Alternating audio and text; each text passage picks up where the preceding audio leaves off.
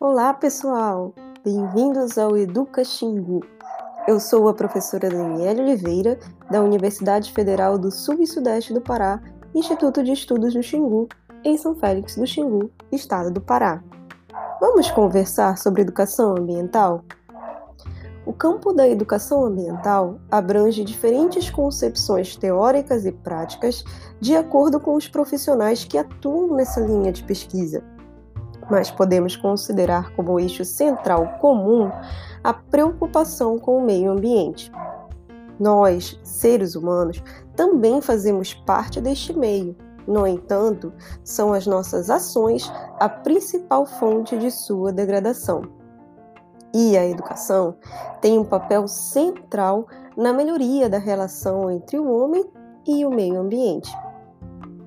A educação ambiental pode ser trabalhada das mais variadas formas em nossas escolas, ajudando a tecer aprendizagens em todas as áreas do conhecimento.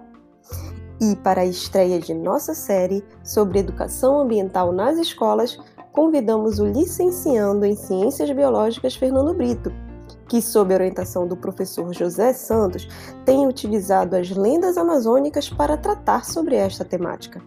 Bem-vindo ao Educa Xingu, Fernando!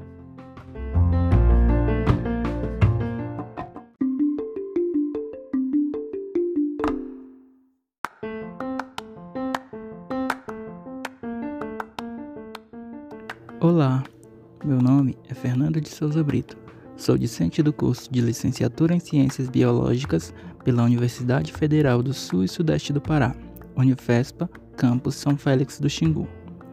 A região norte é rica em lendas fantásticas e saberes populares que são repassados de geração para geração, mas também é cheia de problemáticas ambientais, como desmatamento, queimadas e poluição dos rios.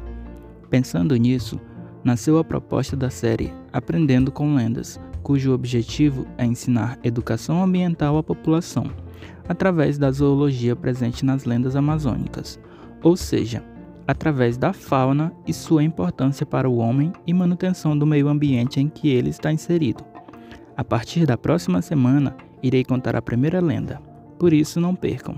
Um forte abraço e até lá!